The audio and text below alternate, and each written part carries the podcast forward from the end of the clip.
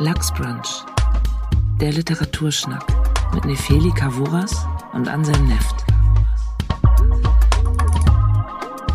Hallo und herzlich willkommen zu unserer neuen Folge Lachs Brunch mit meinem lieben Kollegen Ansem Neft und mir, Nefeli Kavuras. Hallo Nefeli Kavuras. Bevor es losgeht, ich möchte hier ein kleiner Reminder.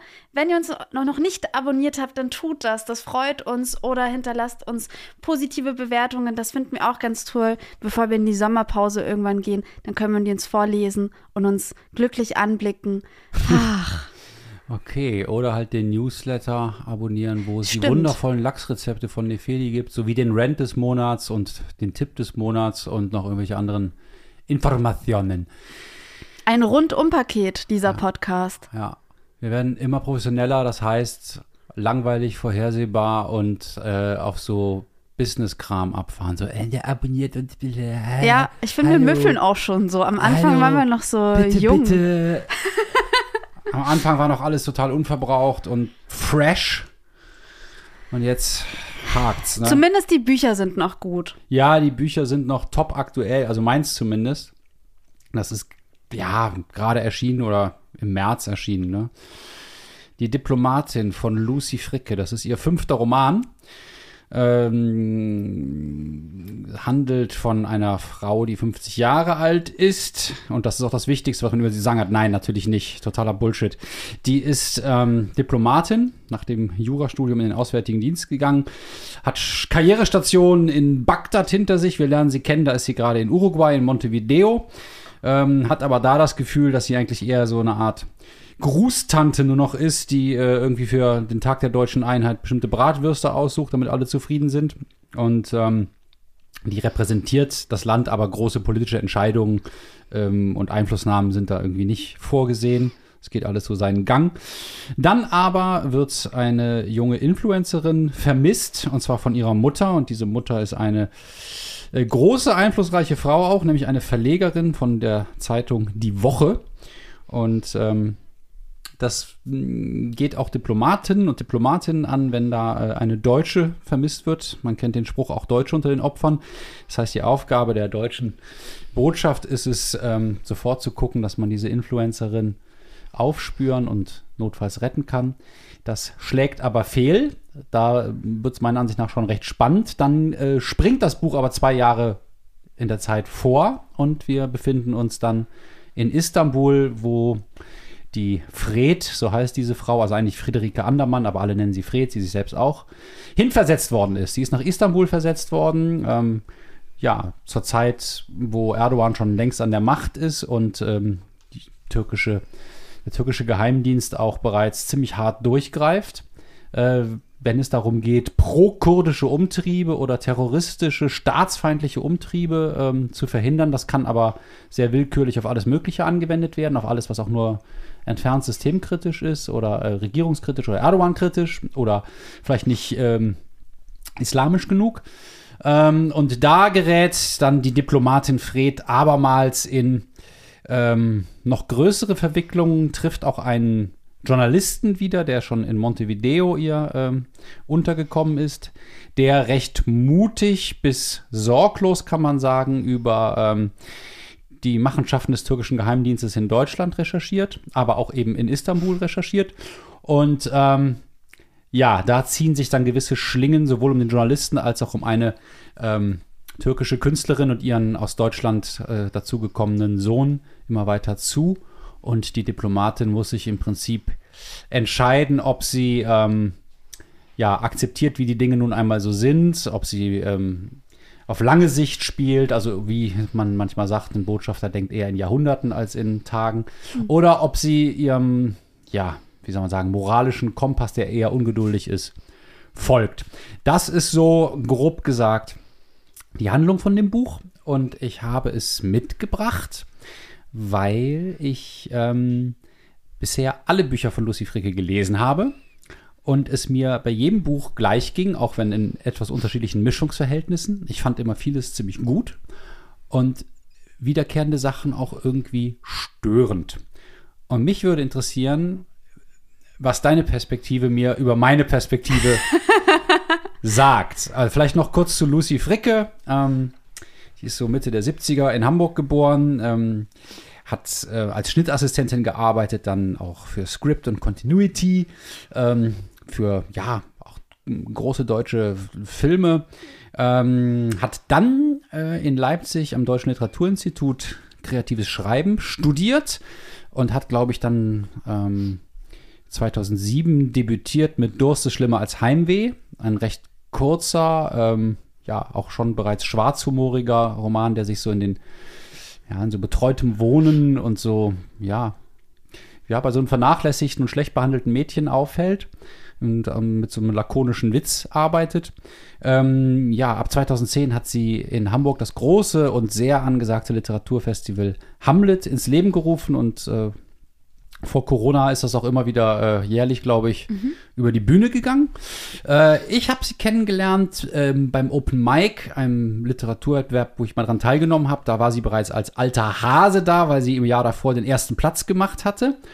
Und später haben wir uns auch noch mal irgendwo gesehen als ähm, Tutoren von so Schreibwerkstätten oder bei der Leipziger Buchmesse. Und das ist ganz interessant, da ähm, hatte sie gerade das Manuskript von Töchter weitgehend fertig. Das sollte, glaube ich, noch Väter heißen, oder sie nannte es den Vaterstoff oder so. Das ist jetzt alles ohne Gewehr, was ich hier erzähle. Und war ziemlich frustriert, weil ähm, ja, man bei Rowold nicht so ein großes Interesse an dem Stoff äh, zeigte, ähm, nachdem sich die Bücher davor ziemlich wahnsinnig gut verkauft haben. Und genau dieses Buch wurde dann ein durchschlagender Erfolg.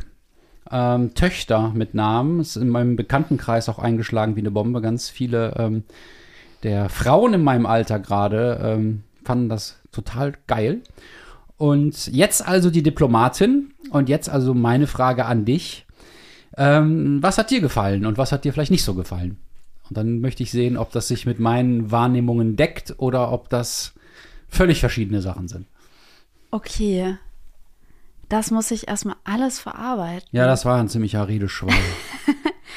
ähm, was mir gefallen hat, es hat mir gefallen, dass das ein Buch ist von Lucy Frecke, weil ich auch, also wir sind jetzt hier in einer, äh, in einer ungewohnten Konstellation ja. zum ersten Mal, weil wir zum ersten Mal ein Buch besprechen von einer Autorin, die wir beide kennen, ja. also mit der wir beide auch schon zu tun hatten. Ja. Ähm, und ich finde, Lucy Fricke ist die coolste überhaupt. Also wenn ich die auch irgendwo sehe, ich himmle die total an. Mhm. Ich, ich finde die, ich möchte auch irgendwann sein. Ich möchte später Lucy Fricke sein. Ich möchte auch einfach irgendwo stehen und Zigarette, Zigarette rauchen. Und das wäre doch auch ein T-Shirt, oder? Ich möchte, möchte später Lucy, Lucy Fricke sein. Ich möchte und, und, und ich, ich, ich, ich, sage selten ehrliche Dinge. das ist mir auch schon aufgefallen.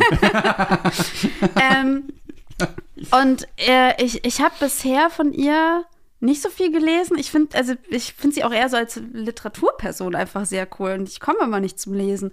Und ich habe aber, ich glaube, es hieß, ich habe Freunde mitgebracht vor ein paar mhm. Jahren, habe ich das gelesen. Das fand ich cool, das weiß ich auch noch. Und jetzt eben die Diplomatin. Und ich fand das als Setting wahnsinnig interessant, weil ähm, das ja eigentlich eher eine Umgebung ist, die man nur aus Nachrichten kennt und gar nicht unbedingt aus Romanen, aus aktuell, äh, aktuellen Romanstoffen. Ja, selbst aus Nachrichten äh, kenne ich jetzt nicht. nicht. weiß ich jetzt nicht viel darüber, was so Diplomatinnen nee, machen. Nee, deswegen, es war so eine neu, neue ähm, Welt. Mhm. Ich hatte aber beim Lesen trotzdem einige Schwer Schwierigkeiten, auch wenn ich dem Buch sehr viel abgewinnen konnte. Und ich muss sagen, ich war bis gestern Abend total verunsichert. Ich habe dich sogar, sogar total verunsichert angerufen, weil ich total mir gezweifelt habe, weil es in den Medien, also in der Literaturkritik, mhm. nur positiv besprochen wird. Und ah, ja. ich schon dachte. Ja. Sind auch viele Kritiken, ne? Also genau, es, ist, es wird ja auch, also dadurch, dass Töchter so ein großer Erfolg war und so, und das ist ja dann auch in der Literaturbranche ja auch dann normal, dass man dann das nächste Buch dann genauer hinguckt und so. Und ich war dann ehrlich gesagt so ein bisschen verunsichert, weil ich gedacht habe, vielleicht verstehe ich einfach auch ganz viel von dem Humor nicht. Oder Womit wir wieder beim Minister wären. Ein politisches ah. Buch. Kommst du schon wieder mit deinem Lieblingsargument? Mein Minister, naja, der Minister. Ich hatte ja schon geahnt, dass du mit, mit dieser Argumentation um die Ecke kommst, dass ich mich angeblich ja nicht für politische Literatur interessiere. Ich habe mich dann aber ähm, gefragt, ob das vielleicht daran liegt, dass ähm, mir vielleicht bei dem Stoff, also wenn ein, ein Roman versucht politisch zu sein, das ist erstmal die Frage, ob da dieser Romanstoff versucht politisch zu sein, aber ob mir dann vielleicht als Leserin etwas fehlt, weil es dann sehr viel um ein Außen geht und nicht um das Innen. Und ich finde, das Geschichtenerzählen kommt ja eher von einer Innenwelt und nicht die Außenwelt, die es interessant macht. Ja, ich meine, gut, es gibt Geschichten, die spielen nur in der Außenwelt, die Nibelungensaga oder solche Ja. Dinge, da geht es nicht darum, was die Leute innen fühlen. Ja, Das fing, glaube ich, erst später an in der Literatur, Ja. also vielleicht im 18. Jahrhundert, dass die Leute angefangen haben über. Naja, gut, das stimmt nicht ganz. Es gibt äh, auch so Mindelieder, wo die ewig leiden. Aber äh, wir kriegen doch viel aus dem Innenleben der Ich-Erzählerin mit, von Fred. ja, ja und nein. Also Okay, ja, ja, einerseits ja. finde ich, also Abgesehen Okay. davon hast du eigentlich auch noch nichts Positives über das Buch gesagt. Meine Frage war ja, was hat dir gefallen? Und dann Okay. sagst du, Naja, was doch, mir gefallen hat, ist Lucy Fricke. Nee, das stimmt nicht. Ich habe auch gesagt, das Setting hat mir gefallen. Das Setting hat dir gefallen. Aber das, das, Setting hat mir gefallen. Ja. Was mir sehr gut gefallen hat, ist, dass Lucy Frick, und ich finde, darin ist sie auch wahnsinnig gut, ähm, so Ortsatmosphären zu erschaffen. So, Fred kommt irgendwo hin und erzählt dann erstmal so was allgemein über das Istanbul und ich denke mir so richtig cool. Und das finde ich, Das finde ich total lustig, weil das äh, sehe ich genauso. Ja. Da sind wir uns einig. Äh, das war auch schon bei Töchter so und äh, bei Takeshis Haut, das in Japan spielt. Ähm, ich finde, dass die, diese Bücher ähm, ohne nach Reiseführer zu klingen, ohne zu ausführlich mit zu viel Adjektiven zu erzählen, mit ganz wenigen Pinselstrichen Atmosphären erzeugen, an die ich mich heute noch erinnern kann. Also das sind so, so Stimmungen, die sind so dreidimensional und mit Geruch und mit allem. Und ich habe das Gefühl, ja, die Fricke, die war dann wirklich äh, intensiv an diesen Orten und hat das so aufgesogen, dass sie das mit ganz wenig äh, spürbarem Aufwand so lässig zwischen den Zeilen irgendwie unterbringen kann. Total. Und Und, das geht zwar ganz so. kompakt. Ja. Und, und äh, ich lese das und denke mir, da könnte es dann für mich auch aufhören. Für mich wird es dann, für mich wird es schwierig, nachvollziehbar zu sein, ähm, so, wenn Fred mit anderen Personen in Kontakt tritt. Ach so. Also dann wird es für mich plötzlich so ein leicht künstlich und Also wenn sie zum Beispiel mit, äh, ich weiß gar nicht, in welchem Verhältnis die alle stehen. Es Ja, gibt so verschiedene, es Also- gibt so verschiedene männliche Kollegen wie Ja. Philipp und äh, Christoph. ja, Und ähm, Philipp wirkt ein bisschen jünger als sie, Christoph ist älter. Das habe ich mir irgendwie und Philipp so ist ja eigentlich ihr bester Kollege und Ich glaube, eigentlich er ist jetzt ihr, ihr sogenannter zweiter Mann. Ich glaube, nee, das ist wieder jemand nee, anders, das ist ne? jemand, jemand anderes. Äh, Also der zweite Mann bedeutet hier jemand, der sie äh, vertritt, wenn sie mal irgendwie nicht so kann. Aber der, Ja. der zweite Mann hat, glaube ich, Burnout. Ja, So, ja, okay, Entschuldigung. ähm, ja, und also es ist manchmal schwierig für mich, aber das liegt auch vielleicht daran, dass ja dieses. äh, Ich habe mich gefragt, ob ich ähm, Probleme mit der Figur und ihren Beziehungskonstellationen habe, weil dieser Diplomatenberuf ja darauf aufbaut, dass du kein Privatleben offiziell mehr hast, sondern auch so die beruflichen Termine, die du hast, dann auch so halb privat dann irgendwie werden. Und ich Ah, bin ja, aber das ist doch spannend, oder? es, äh, das ist auch tatsächlich Ne? spannend. Das, ist ja, das ist ja eine besondere Art zu leben. Ja, absolut. Und Du repräsentierst und Ja. gleichzeitig hast du aber auch ein Privatleben mit Leuten, die du immer wieder triffst. So, und das, du musst aber auch da aufpassen. Und Und, das vermischt sich so. Und das, das finde ich doch ganz. ich äh, finde das auch spannend, Ja. aber es bleibt für mich beim Lesen ähm, so ungreifbar. Mhm. Und vor allem, ähm, mir soll ja eigentlich irgendwie geschildert, also ich weiß, ich bin, ich, ich fühle die Fred irgendwie nicht. Okay. Mir ja. soll irgendwie geschildert werden, glaube ich, irgendwie so eine 50-jährige Frau, die auch irgendwie zwei Fehlgeburten hinter sich hatte. Das heißt, sie hatte eigentlich die Option auf ein anderes Leben irgendwann, hat aber jetzt dieses Karriereleben und vielleicht ist so die Frage, wie einsam ist sie oder was möchte sie eigentlich wirklich in ihrem Beruf erreichen. Und diese Fragestellungen, ähm, die werden mir zwar irgendwie erklärt, aber ich sehe die nicht in dieser Person verankert und ich verstehe auch da nicht so richtig, was für sie alles auf dem Spiel steht, weil sie ja gar nicht so viel eigenes hat. Also Ach so, es fehlt dir so ein bisschen, also dass sie behauptet, dass sie ein Opfer gebracht Genau. hat oder die, der Text behauptet es Ja. in deinen Augen, aber wir spüren es nicht, Wir weil, weil nicht. wir das die Zeit nicht erlebt haben, wo sie dieses Opfer bringt. Genau.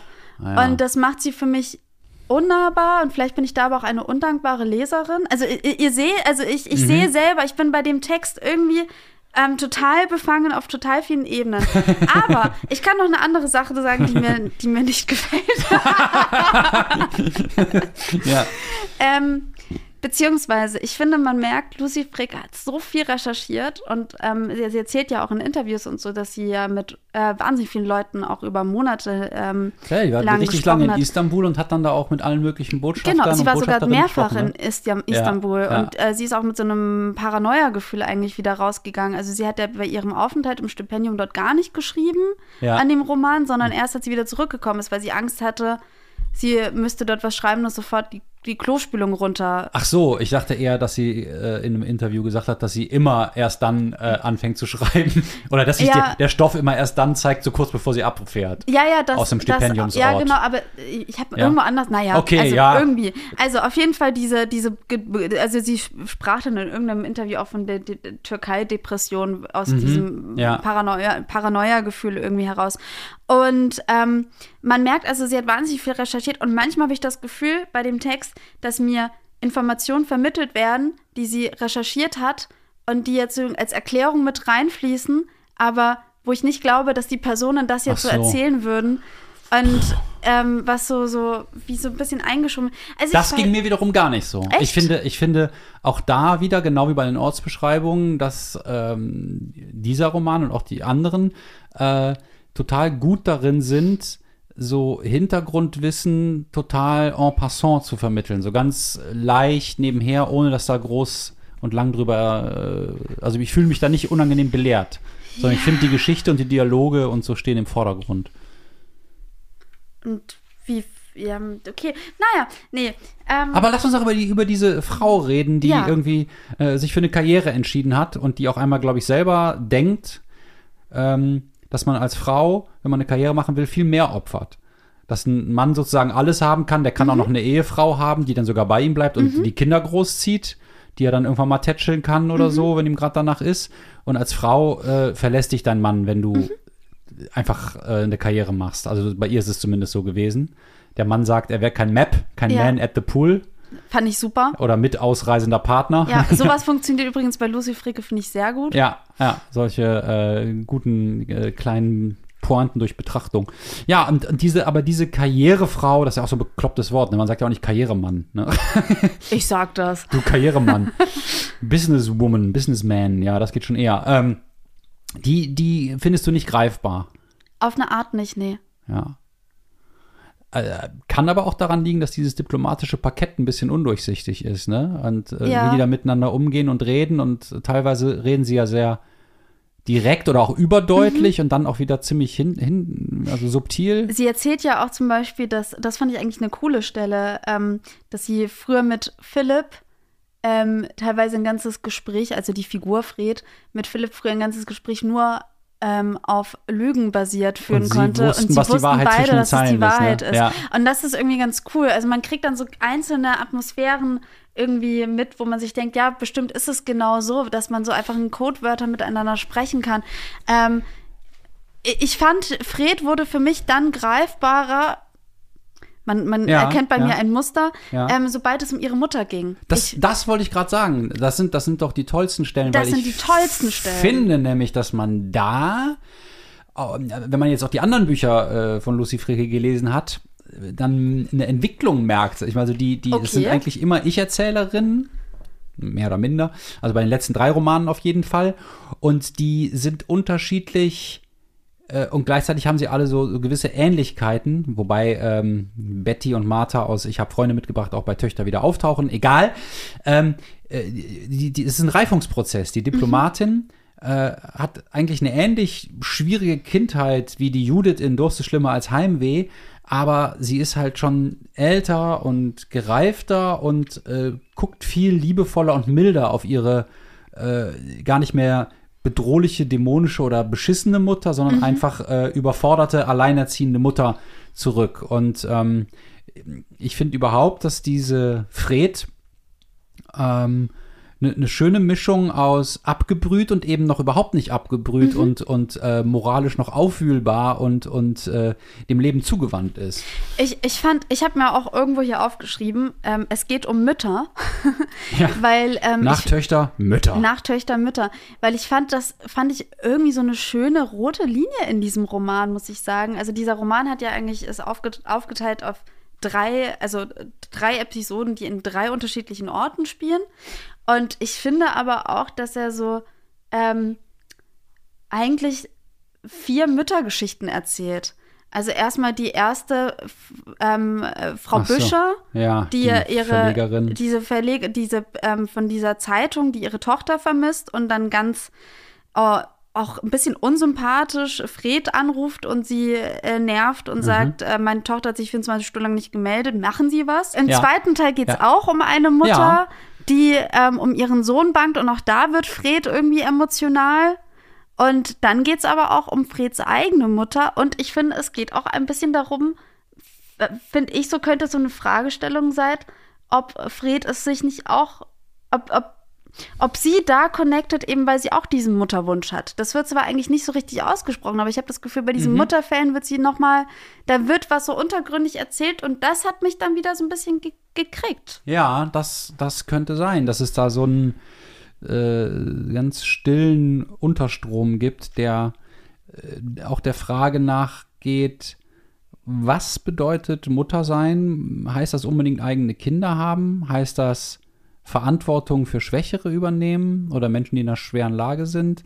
Äh, ne? Heißt das nährend zu sein? Und ähm, was ist mit dem Verlust? Äh, wie sehr kann das eine Mutter, eine leibliche Mutter oder eine nicht leibliche Mutter eben treffen? Das finde ich schon, dass das, äh, Und dass das da drin mitschwingt, ja. kann man auch mütterlich fühlen, selbst wenn man selber keine Mutter ist. Genau. Und ich finde das, also Oder auch nicht mütterlich fühlen, wenn man eine Mutter ist. Ja, das stimmt auch. Und ich finde, da fängt sie ja auch an, spannend zu sein, wenn sie sich, glaube ich, die Frage stellt, arbeite ich jetzt nach Protokoll oder arbeite ich eigentlich mehr oder minder wie eine Mutter? Ähm, Ah, ja, ja. ähm, und das ist, wäre, also das ist für mich eigentlich so ein bisschen die Fragestellung im Roman.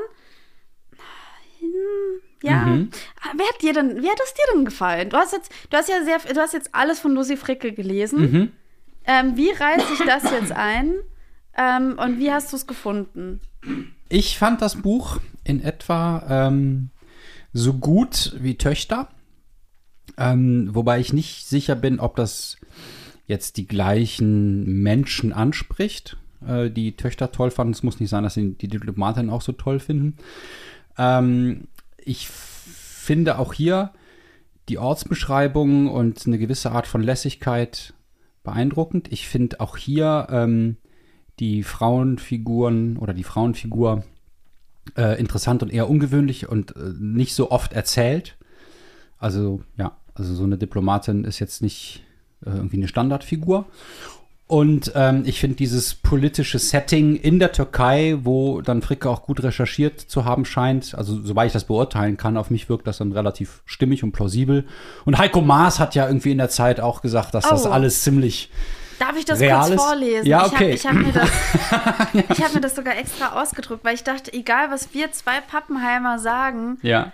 Es ist doch viel spannender zu wissen, was Heiko Maas gesagt hat. Und er schreibt über den Roman, das fand ich ganz schön, es mag sein, dass nicht jeder Leser den Unterschied zwischen Entsandten und Lokalbeschäftigten kennt, aber der diplomatische Umgang mit der Wahrheit, das Verhältnis zwischen Berliner Zentrale und Auslandsvertretungen, der Entwicklungszustand der Gleichstellung im Auswärtigen Dienst und auch die menschlichen Beziehungen, die in einer Botschaft fernab der Heimat zwischen den Beschäftigten unabhängig von ihrem Status entstehen, sind mir so oder so ähnlich oft begegnet. Well done.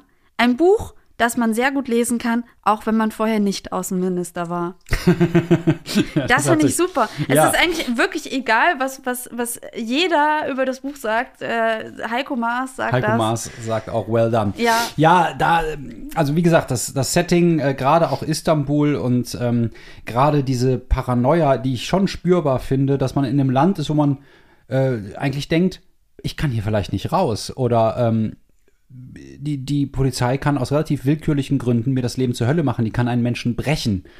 Und ähm, ja, eigentlich eine Gewaltherrschaft durch eine kleine Gruppe, jahrelang von langer Hand geplant. Das ist ja auch das, was wir irgendwie im Kreml erleben, jahrzehntelang geplant. Und ähm, die spannende Frage ist jetzt weniger, warum einzelne Machtmenschen sich so irgendwelche äh, Strukturen aufbauen wollen, sondern warum das klappt. Mhm. Warum, warum kann ein Land mit einer äh, jetzt äh, durchaus äh, intelligenten, äh, lebenslustigen, äh, freiheitsliebenden Bevölkerung ähm, sowas erleben? Mhm. Und äh, genauso in Russland. Und die Konsequenzen sind massiv.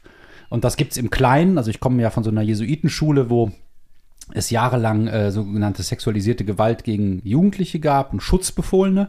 Ähm, und das war richtig ein System. Und viele wussten es mehr oder minder. Und es waren einzelne Leute, die das gemacht haben. Ein paar haben vielleicht noch davon profitiert. Die Mehrheit hat da eher nichts von gehabt, aber hat das gedeckt, geschützt, weggeguckt. Ähm, und das ist eine Frage, die mich immer wieder beschäftigt. Woher kommt dieser, dieser starke Drang des Menschen, sich ähm, unterjochen zu lassen von irgendwelchen total gestörten Personen, ja. die dann vielleicht ein bisschen Charisma haben. Und ähm, dieses, diese Paranoia fand ich toll und ich äh, finde das auch, ja, das ist vielleicht ein Wort, das ein bisschen doof ist, aber auch irgendwie ja mutig und das ähm, gefällt mir. Ich glaube, es hat auch irgendwie äh, jemand gesagt, dass äh, sie gewarnt wird, die Fricke wieder in die Türkei einzureisen. Mhm. Ähm, ich entsinne mich noch gut, wie, wie ich glaube, es war im Februar 2016, Dennis Yücel da plötzlich äh, im Knast war ein Typ, den ich so als, als ja, als, als humorvollen, coolen Querschläger und Satiriker und, und ähm, Kolumnisten so kannte und plötzlich ist er im Gefängnis und kommt ein Jahr später erst wieder da raus äh, aus der Türkei. Und ich dachte, was mhm. ist das denn? Wegen was für Anklagepunkten denn? Wie freie Rede benutzt oder was? Ja. Und ähm, ich finde schon, dass das dadurch auch ein politisches Buch ist, ähm, weil es ein bisschen nachvollziehbar macht, wie sich sowas anfühlt, wenn plötzlich sich die Fäden zusammenziehen und wie, wie unterschiedlich Menschen damit umgehen. Und ähm, dass es dann vielleicht doch irgendwann auch mal an der Zeit ist, wie du eben gesagt hast, das Protokoll zu verlassen mhm. und ähm, was zu riskieren und zu sagen, jetzt, jetzt reicht's aber.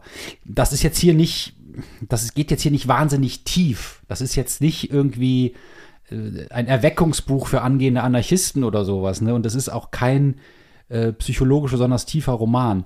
Man muss, glaube ich, einfach dem Buch gerecht werden und sehen, was es ist. Ja. Es ist in erster Linie sowas, eine gehobene Unterhaltungsliteratur. Mhm. So, ähm, und, und leichter zugänglich als jetzt zum Beispiel das äh, schon politischere und nachdenklichere Schutzzone von Nora Bosson. Mhm.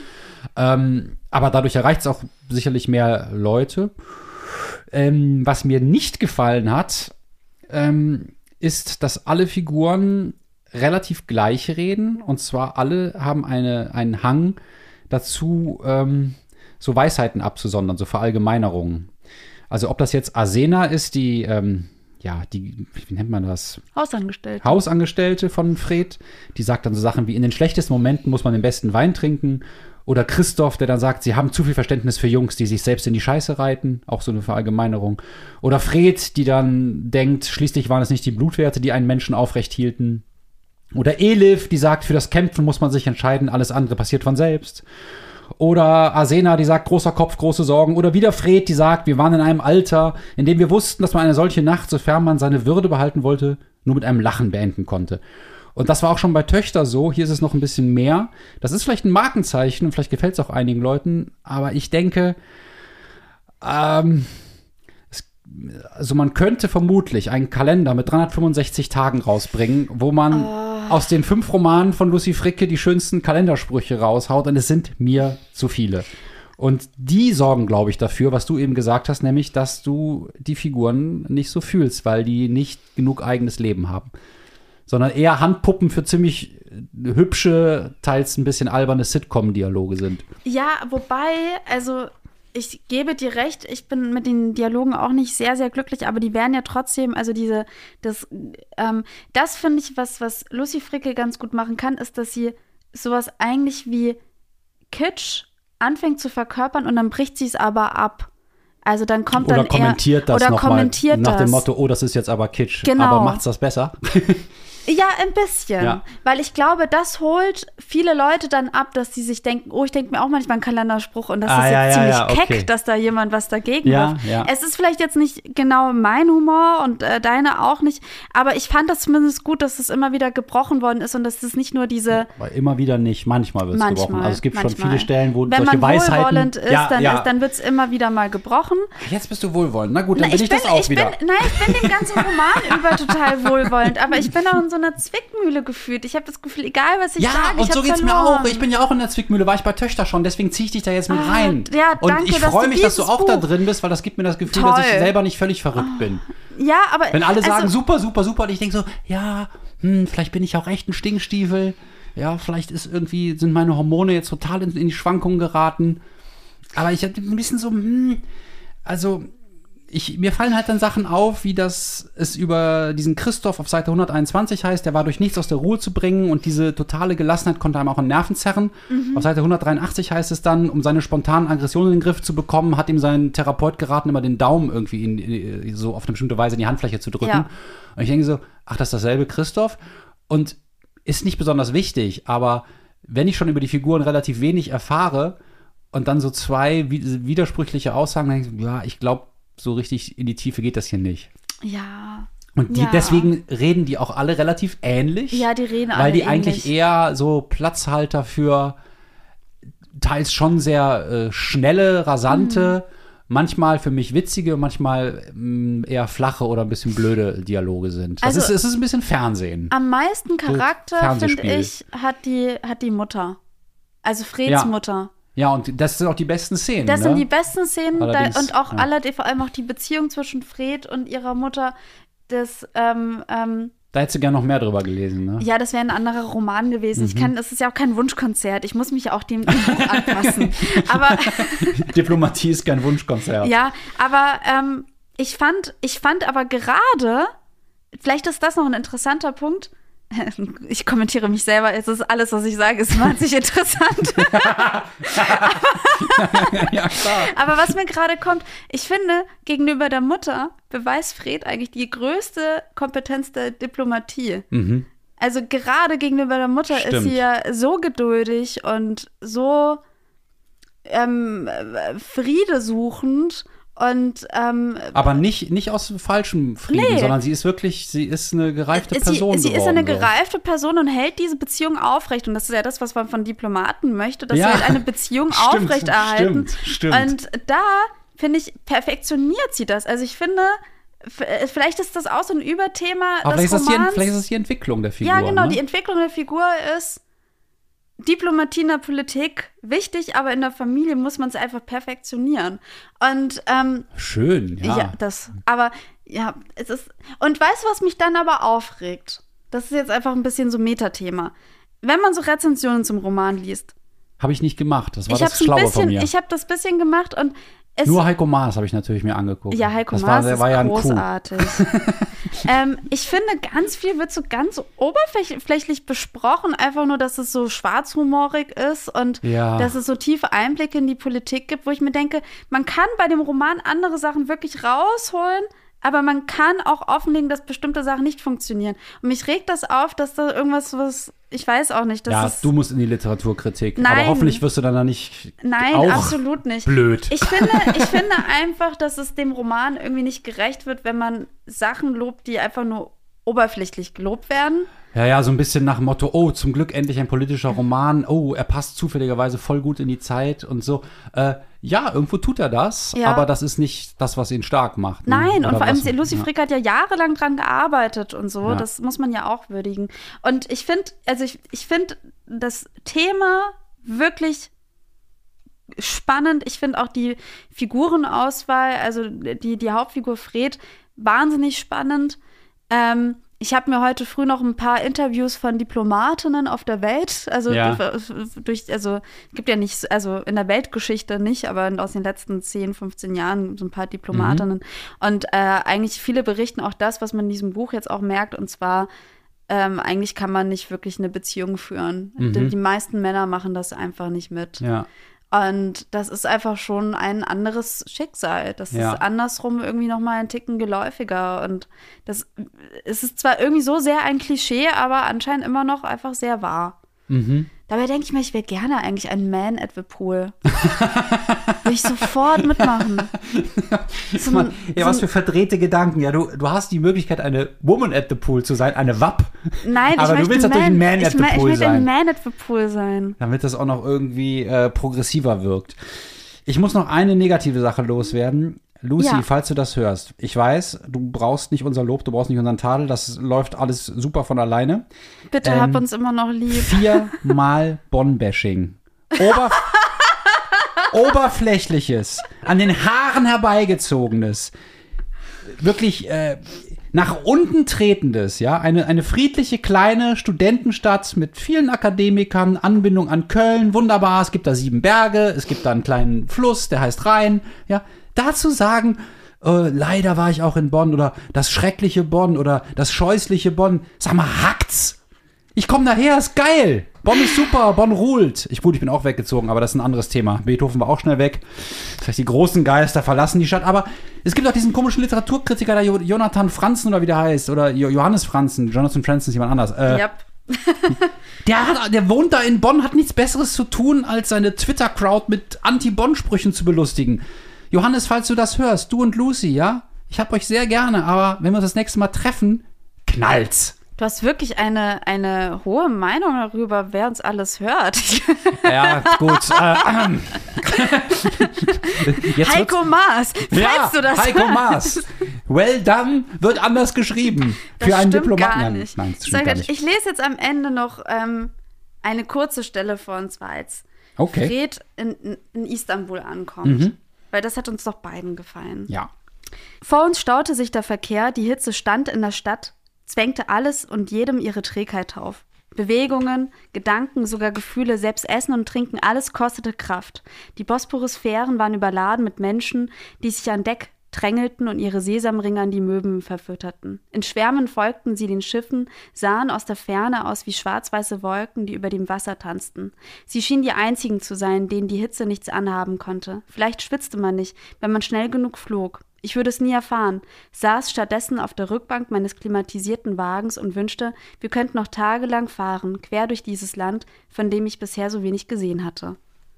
Ja, das ist schön. Wobei ich mich jetzt frage, wenn man im klimatisierten Wagen sitzt, ob dann die Hitze. Ja, egal. Das große Thema ist. to end on a positive note. Ähm, äh, wer sich für das Buch interessiert, Lucy Fricke hat eine wahnsinnig gute Stimme. Wenn Oh ja. Wenn es die Gelegen und kann super gut vorlesen, wenn es die Gelegenheit gibt, äh, das Buch von ihr vorgelesen zu bekommen, äh, ich weiß nicht, ob das als Hörbuch von ihr gelesen wird oder so, äh, oder auf eine Lesung von ihr zu gehen, das wäre mein Tipp. Auch einfach immer noch, Lucy ist einfach die allercoolste. Also wenn man äh, irgendwie die Chance hat, sie kennenzulernen, dann sollte man das einfach tun. Und das ist jetzt ihr gegenüber gemein. Jetzt wollen alle sie kennenlernen, das will sie gar nicht.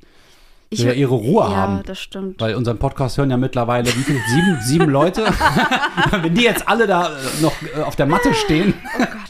Okay. Kommen wir zu deinem Buch. Ich habe auch ein Buch mitgebracht, das aber jetzt nicht diesen Frühjahr erschienen ist, sondern ähm, 2015. Und zwar, ich habe mitgebracht von Max Porter oder Max Porter, wie ich jetzt einfach sagen werde als äh, Deutsche.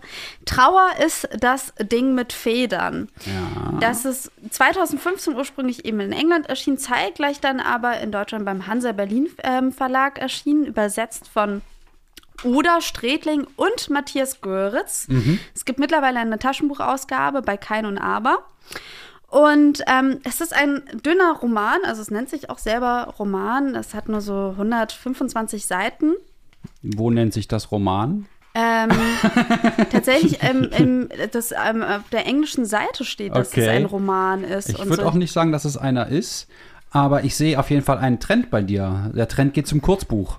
Da- Das ja. sind 120 sehr lose bedruckte Seiten. Richtig. Und der Stichmann letztes Mal, eine Liebe in Pyongyang, das waren auch so 150 äh, luftig gesetzte Seiten. Ja. Und ich glaube, seit wir die Han- Jana Gihara hatten, äh, willst du nicht mehr solche dicken Brummer haben, ne?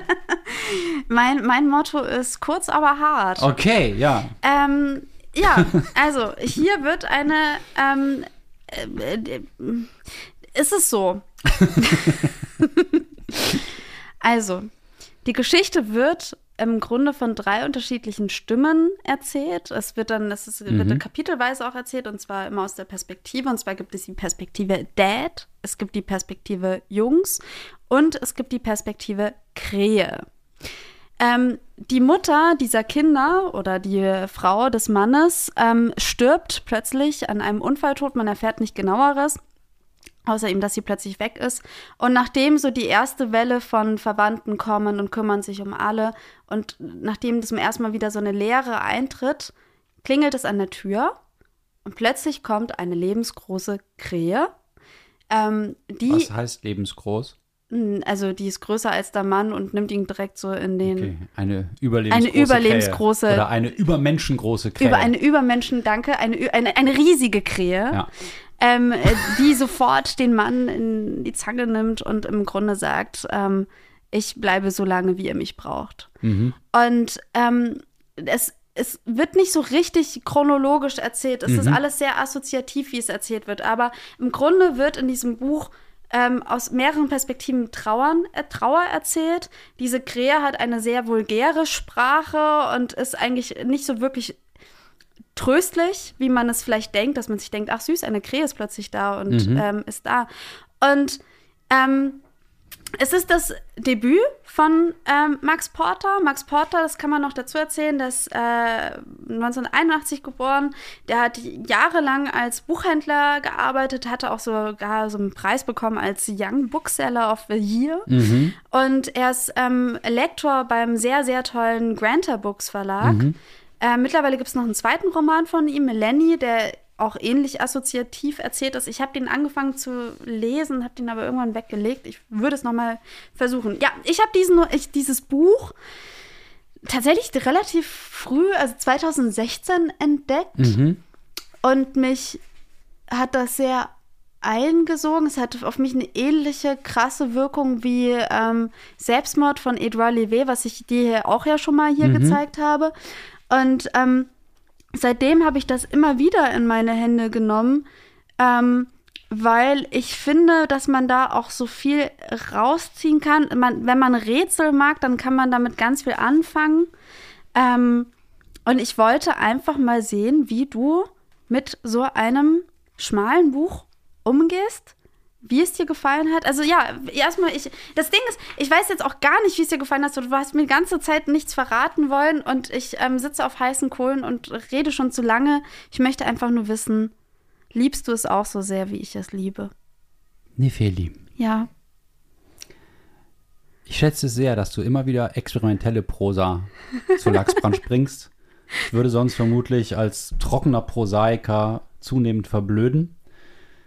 Eduard Levé, Sophie Kall, tolle Ideen. Jetzt also Trauer ist das Ding mit Federn. Ich habe nach zehn Seiten gedacht, jetzt reicht es endgültig, denn die der, der Grad zwischen Avantgarde und Hurz ist schmal. Ich lese mal eine kurze Stelle. Verdamm ich hier, Kummer sehr, hallo Elia, schru ju, schru ju, wer Lazarus Bohnen aus meinem Pastiche? Soll ich Bock, Flop, Schnopp, Klatt, Tipp, ein, zwei Tipp? Mutterlose Kinder in der Schnapsis, Apsis, zweierlei Fonds zum Kochen, formulieren, rollen, rühren, trüblippen und sengen. Oh, Druck, muss üben, nicht fluchen. Die edle Natur, haha, kra, haha, kropp, haha, lieber nicht. Okay, das war jetzt ein bisschen gemein, weil ja, das es ist. ist die Krähenstimme und es ist ja die Krähenstimme ist jetzt nicht die ganze Zeit so. Man muss auch sagen, ähm, auf Englisch, auch wenn die Übersetzung, glaube ich, ziemlich gut ist, soweit ich das beurteilen kann, Mhm. ist es auf Englisch äh, laut gelesen von Max Porter selbst, glaube ich, noch mal doch um einiges besser, ähm, weil das auch einfach was zum Hören oder zum Erleben ist. Das ist, äh, ja, das ist Mhm. Es wirklich gibt auch mehrere Poesie. Theaterinszenierungen mittlerweile dazu. Ich glaube, das funktioniert auch richtig, richtig gut. Das mag sein. Also ich hatte zu dem Buch eine On-Off-Beziehung. Ähm, am Anfang hatte ich sehr schnell keine Lust mehr weiterzulesen. Ich hätte es dann auch wirklich nicht gelesen, ähm, wenn ich es nicht gemusst hätte. Weil am Anfang ist neben diesem für mich beliebig wirkenden Gereime und Geraune dann auch so eine, ja, etwas äh, bewusst lakonisch und deep geschrieben, aber doch gerade dadurch leicht pathetische Einstiegsszene, wo er der Dad, der Vater so beschreibt, wie so ein ja, wie das so abläuft, wenn man so, eine, so einen Leichenschmaus gemacht hat und dann kommen die Freunde und Verwandten und so und dann, ja, ein bisschen schwingt da so mit, keiner versteht mich und die einen bleiben zu lang, die anderen kommen erst gar nicht und es sind auch Heuchler und blablabla. Ja, das ist so ein, so ein, so ein bisschen so ein, äh, ja, ein wohlfeiler Ton da. Ähm, Na, er dann- ist ja auch am Anfang voller Selbstmitleid. ja, ja, ja, das stimmt. Es ist mir dann auch aufgefallen. Und dann, dann ist mir als nächstes aufgefallen, dass die Sprache der Jungs, also die sprechen oft als wir, halt überhaupt keine Jungssprache ist. Nur manchmal, dann sprechen sie wirklich wie so acht, neunjährige Jungs. Dann wieder äh, wie ein Akademiker, der äh, die 30 überschritten hat. Also psychologisch realistisch soll das auch gar nicht sein. Okay. Ähm, ich habe mich damit ziemlich schwer getan, zumal dann auch noch solche Bildungshubereien kamen. Dann wird auf Ted Hughes und Sylvia Plath rekurriert, dann äh, wird mal eben so Miss Laocoon gesagt und wir merken, ah, okay, dieser Dad ist irgendwie äh, künstlerisch sehr bewandert, der ist irgendwie, äh, ja, was ist der eigentlich? Gedichtkritiker, äh, Lyriker selbst, äh, äh, Ted Hughes-Fan. Ähm, dann habe ich gelesen, dass Max Porter Kunstgeschichte studiert hat und ein MA hat in, ich zitiere, Radical Performance Art, Psychoanalysis, äh, Psychoanalysis, Psychoanalysis, wie heißt denn das? Psychoanalysis, genau. Und Feminism. Habe ich gedacht, ja. Kannst du es nochmal sagen? Wie, heißt- wie hieß das noch? Psychoanalysis. Vor 15 Jahren hätte ich das vermutlich echt total hip gefunden. Heute denke ich, oh nee, bitte nicht. Genau so klingt das Buch auch. Aber, aber, je länger ich gelesen habe, desto mehr Stellen haben mir gut gefallen. Desto mehr habe ich mich auf diese anarchistische Krähe eingelassen, desto mehr äh, starke Szenen kamen. Auch das Ende fand ich ziemlich berührend. Und ähm, ich muss auch zugeben, auch wenn das nicht ganz aus dem tiefsten Herzen, aber zumindest aus dem Kopf kommt, es ist auch schon toll, dass so ein experimentelles, eigenständiges, äh, ja, in sich auch sehr äh, spielerisches, aber auch, auch komplexes Werk überhaupt äh, A, im Verlag untergekommen ist und dann auch in zig Sprachen übersetzt worden ist und äh, auf Deutsch vorliegt. Das ist irgendwie schon auch eine, eine gute Nachricht. Ich muss trotzdem noch sagen, dass ich zwischendurch gedacht habe, so ein Buch würde ich auch in zwei Wochen schreiben. Ich würde das dann vielleicht nennen, grauer ist der Ring aus Zedern oder blauer ist der King auf Rädern oder irgendwie sowas und würde einfach mir ein bisschen was anlesen über Trauma oder Verlust und würde dann einfach irgendwie ein Eichhörnchen auftreten lassen, das voll auf Koks ist und dann nur noch rumlabert und dann so einem Bewusstseinsstrom folgen. Während ich das so großkotzig dachte, dachte ich, ja, das sagen auch die Leute, die im Kunstmuseum vom Ja. blauen Bild stehen, aber man macht es dann ja doch nicht. Das ist halt so, das ist schwierig. Ähm, Darf ich, ich bin nicht begeistert, aber ähm, von einigen Stellen in dem Buch doch durchaus begeistert. Und im Gesamten äh, würde ich es empfehlen, wenn man bereit ist, sich auf sowas einzulassen. darauf- Zumal, und das möchte ich als letztes noch sagen, äh, mir die Krähe zunehmend gut gefallen hat, weil was an der so toll ist, ist, dass sie ja als Metapher für Trauer, äh, ich werde so lange bei euch bleiben, bis ihr mich nicht mehr Die braucht. ist keine Metapher für Trauer. Hm, okay. Trauer ist das Ding mit Federn, heißt das Buch. Na gut. Ähm, also das wird ja einem selber noch Ja, gesagt am ja, Anfang, also richtig aufs Brot geschmiert. Aber das Tolle ist, dass diese Trauer ist halt nicht so gesellschaftlich eingehegt, wie sie zu sein hat. Oder wie man denkt, dass man trauert, oder wie man mal gehört hat, dass man trauert, sondern das kann alles sein. Das kann Mhm. Lebensfreude sein, das kann Depression sein, das kann Wut sein, das kann äh, sexuelle Perversion sein, das kann Wühlen im tiefsten Dreck des Lebens sein, das kann einfach vergessen sein, es kann Weinen sein, es kann Ich liebe dich, ich liebe dich, ich liebe dich sagen sein. Und das finde ich recht cool und befreiend. So, das, also mit, mit der Krähe geht alles. Und die Krähe ist auch boshaft und die ist auch nicht ungefährlich. Und ähm, die ist wild und Ja. äh, die, die ist das Leben. Und ähm, ja, Trauern ist Leben und durch die Trauer zu gehen heißt weiterleben. Und das kommt bei dem Buch schon ganz cool rüber. Auch wenn ich, wie gesagt, nicht ganz, also die, deine Liebe nicht ganz teilen kann. Jetzt darfst du endlich wieder äh, Ach, darf ich endlich wieder ja, lieben? darfst Ah. wieder lieben. Ach, wie schön. Wer liebt, hat Ja, recht. Du weißt ähm, es doch. Ich meine, also ich meine, ich war irgendwie Anfang 20, als ich das Buch entdeckt habe. Und ähm, vielleicht ist das auch nochmal so eine, wenn man es mit war Anfang 48, als ich das gelesen habe. Also, Nein, aber vielleicht das ist meine so Ausrede. Eine, vielleicht Was ist so werde ich eine, in 20 Jahren sagen? vielleicht ist so eine, eine Naivität beim Lesen auch so wichtig bei dem Buch, glaube ich, dass man, ich, ich weiß, ich, ich Aber du hast es doch jetzt wieder gelesen. Ich habe es jetzt wieder gelesen und ähm, äh, jetzt fand ich sogar noch spannender, weil ich dann äh, so Sachen auch noch drumherum recherchiert habe Mhm. zu Emily Dickinson, auf die, also ein Gedicht von ihr basiert auf den Titel des Buches. Oder auch Ach, interessant, dass Emily Dickinson ein Gedicht zu dem Titel des Buches geschrieben also nee, hat. ja, ähm, Edgar Allan Poe Hope, hier. Hope is the thing with feathers. Genau. Ja, Edgar Allan Allan Poe kann man auch irgendwie dann auch mit ranziehen und Ja. so. Also ich glaube, wenn ich jetzt noch mal in der Uni wäre, würde ich auf jeden Fall irgendwie so eine Masterarbeit dazu schreiben wollen. Ich hätte richtig viel Freude daran, ähm, so die ganzen Rätsel da rauszusuchen und diese Ja. Literaturreferenzen. Also diese Freude habe ich selten bei Ähm, Büchern, aber manch, ja, also es ist sie- schon okay. Ja. Ich habe sie, ist schon- ich habe sie selten. Und also es gibt ja, es gibt ja mittlerweile viele große Bücher über Trauer. Also Mhm. zum Beispiel von Jean Didion dieses ähm, das magische Jahr des Denkens ähm, und ähm, das Jahr des magischen Denkens. das Jahr des magischen Denkens, danke sehr.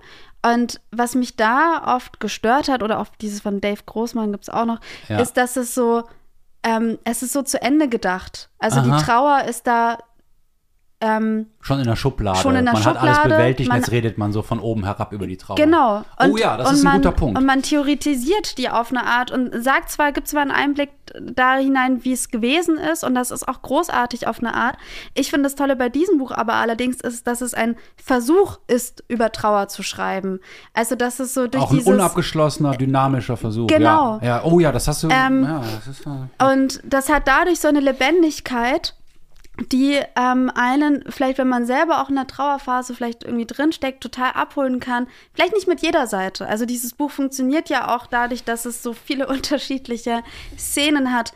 Aber ähm, diese Unmittelbarkeit, die beim Erzählen auftritt, die ist so gegenwärtig und die holt einen in der Emo- Emotion ehrlicher ab, mhm. als jetzt diese ähm, theoretisch basierten Bücher über Trauer. Ja, das ist also ähm, auf jeden Fall, und das ist aber, ich glaube, wir kreisen hier um einen, einen bestimmten Begriff, nämlich Ehrlichkeit. Und du findest, dass gerade dieses unabgeschlossene, dynamische, spielerische und auch vielleicht mal leicht daneben schießende äh, auch Ausdruck einer, einer ehrlichen Auseinandersetzung ist. Und das ist das, wo ich manchmal dran zweifle. Und das ist natürlich fies, weil ich denke manchmal, äh, Radical Performance Art, Psychoanalysis, Feminism. Äh, ich, ich, ja, äh, ich, ich denke manchmal, ähm, da ist jetzt auch so ein Kunstwollen, also ich bin jetzt Avantgarde und dann denke ich aber, ja, für Avantgarde ist es dann aber formal viel zu labbrig. Also äh, Eduard Levé, da ist irgendwie jedes Komma bedacht. Auch bei Sophie Kall, man kann darüber streiten, aber das ist formal total streng. Und hier ähm, wechselt die Tonalität, das ist ja okay, aber sie wechselt so auf eine Weise, wo ich denke, ah, das kann auch beliebig sein. Das ist so, ein, der hat so ein paar Maschen gefunden und das kannst du, da kannst du alles irgendwann reinpacken. Alles passt ja irgendwie Ja. zu Trauer. Ja. Und das, da denke ich, ja, mm, äh, bin mir nicht sicher.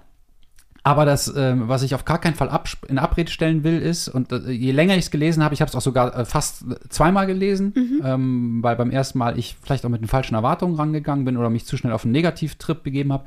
Ähm, die guten Stellen überwiegen für mich. Also es äh, gibt viel mehr äh, Passagen und, und auch so Gedanken und auch überraschende Wendungen, äh, die gelungen sind. Und einige, die ich halt ja platt und durchschaubar fand. Wusstest du übrigens, dass der Vater von Sylvia Plath aus Deutschland kam, aus Schwerin, Otto Plath hieß und ein Buch über Hummeln geschrieben hat? Wirklich? Nein, Mhm. ich dachte, wir, wir ich gehen jetzt mal so richtig in die In Tiefe, Tiefe. Der, der Geschichte. Ja. Ja. Sylvia Plath, die Frau, die sich mit 30 umgebracht hat Ja. und äh, ihren Die Frau von äh, Ted Hughes. Ja, ich glaube, die waren da schon nicht mehr zusammen. Ne? Die Mhm. waren schon ein paar Monate getrennt. Und Ted Hughes war danach ziemlich äh, im Eimer und hat ähm, einen Gedichtzyklus geschrieben. Crow, Ja. From the Life and Songs of Crow. Und das ist eine ganz große ähm, Vorlage hier für Max Porter. Und ähm, auch da natürlich wieder für literaturwissenschaftlich interessierte Menschen sicherlich eine, ein, eine große Fundgrube. Und da ich aber Crow nicht gelesen habe, also diesen Gedichtzyklus, und von Ted Hughes noch nie irgendwas gelesen habe und auch noch nicht mal, es tut mir leid, von Sylvia Plath. Ja, Mit wem kann ich jetzt Lachsbrunch machen? okay, äh, erleuchte uns, Nefeli. Erzähl uns Na, ich- alles über diese also, nee, ich bin, ich bin auch gar nicht so drin. Rinnen. Also ich habe als Jugendliche habe ich tatsächlich sehr gern Sylvia Plath gelesen. Also gerade so die Glasglocke und auch die Erzählungen fand ich großartig. Gibt dazu auch eine sehr schöne Ausgabe von der Frankfurter Verlagsanstalt. Mhm. Ted Hughes habe ich nie gelesen, weil ich damals natürlich Ti- Team Sylvia Plath war. Und Ach, dann- gibt's da Teams? Das ja, es scheint gibt ja dann, so. es ja. war also da ist, ist Ted Hughes schuld, dass sie sich umgebracht hat? Ach, äh, du, wenn man 15 ist, hat man hat man alles an, also alles Mögliche an Ansichten. Aber ähm, äh, es gab dann so bestimmte Rockbands. Hat er sie schlecht behandelt? Ach, das weiß ich jetzt ehrlich gesagt auch gar Ja. nicht mehr. Aber so, es gab auf Weil jeden der, Fall. der, äh, der Typ hier in dem Buch, der Dad, ist ja Team Ted. Genau. Ja, ja, der ist Team Ted. Dazu gab es auch einige. Aber es war, ich glaube, es gab so richtig so nach dem Motto, auf welcher Seite ist man ja, so ein ja. bisschen. Ich glaube, ich glaub, die ist auch, die, die Sylvia Plath ist auch zu so einer Ikone der Frauenbewegung damals dann Äh, total. geworden und auch aber so Opfer des Systems, Opfer des Patriarchats, Opfer der Männerwelt. Ja, aber eine sehr scharfsinnige Erzählerin. Also Ja, ich ja, fand, ja. die hat gar nicht aus einer Opferhaltung herausgeschrieben. Das fand ich sie als kann ja nichts dafür, was cool. die äh, Frauenbewegten nachher über Eben, sie erzählen. Richtig. Ich glaube, die hatte äh, vor allen Dingen einfach Depressionen, ne? Ja, Ja, ja, ja, das haben Menschen, die sich suizidieren, Relativ oft. ja, ich glaube, ihr Sohn hat sich 2009 auch suizidiert, Getötet, ja.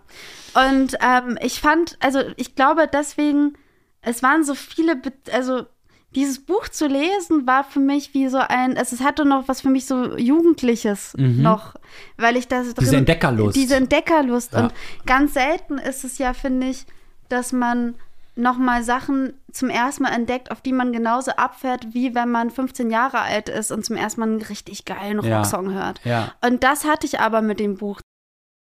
Und auch wenn ich es wieder lese, dann ist es wie halt wie so ein richtig geiles Post-Rock-Lied hören, wo man sich denkt, ja, ich fühle das alles.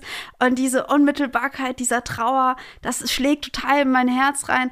Und ähm, es ist so nicht verklärt, aber man kann trotzdem so viel rausziehen. Und ähm, allein auch diese ganze Ted Hughes-Geschichte, also dass der Vater. Okay, das muss ich kurz vorlesen, Ja, bitte, wie in bitte. dieser Lesung Mhm. ist. Ja. Also der Vater erzählt immer wieder gern diese Geschichte, Rückblenden, wie er als Jugendlicher Ja. zu dieser Ted Hughes-Lesung gegangen ist. Dad erhob sich, was komisch war, weil das keiner der anderen getan hatte. Wir schmunzeln über diese, dieses Aufstehen. Also er erzählt das den Kindern und die Kinder, äh, bla.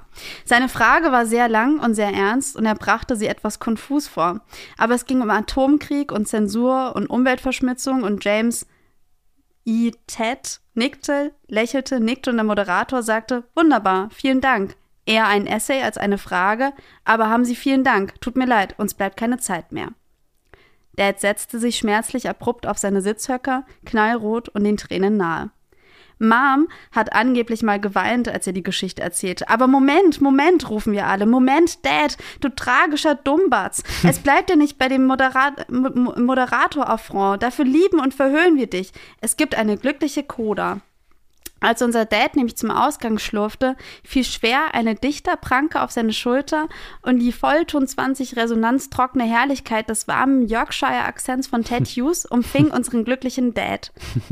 Ja, sagte Hughes und sah Dad ins Auge. Ja, sagte unser Dad.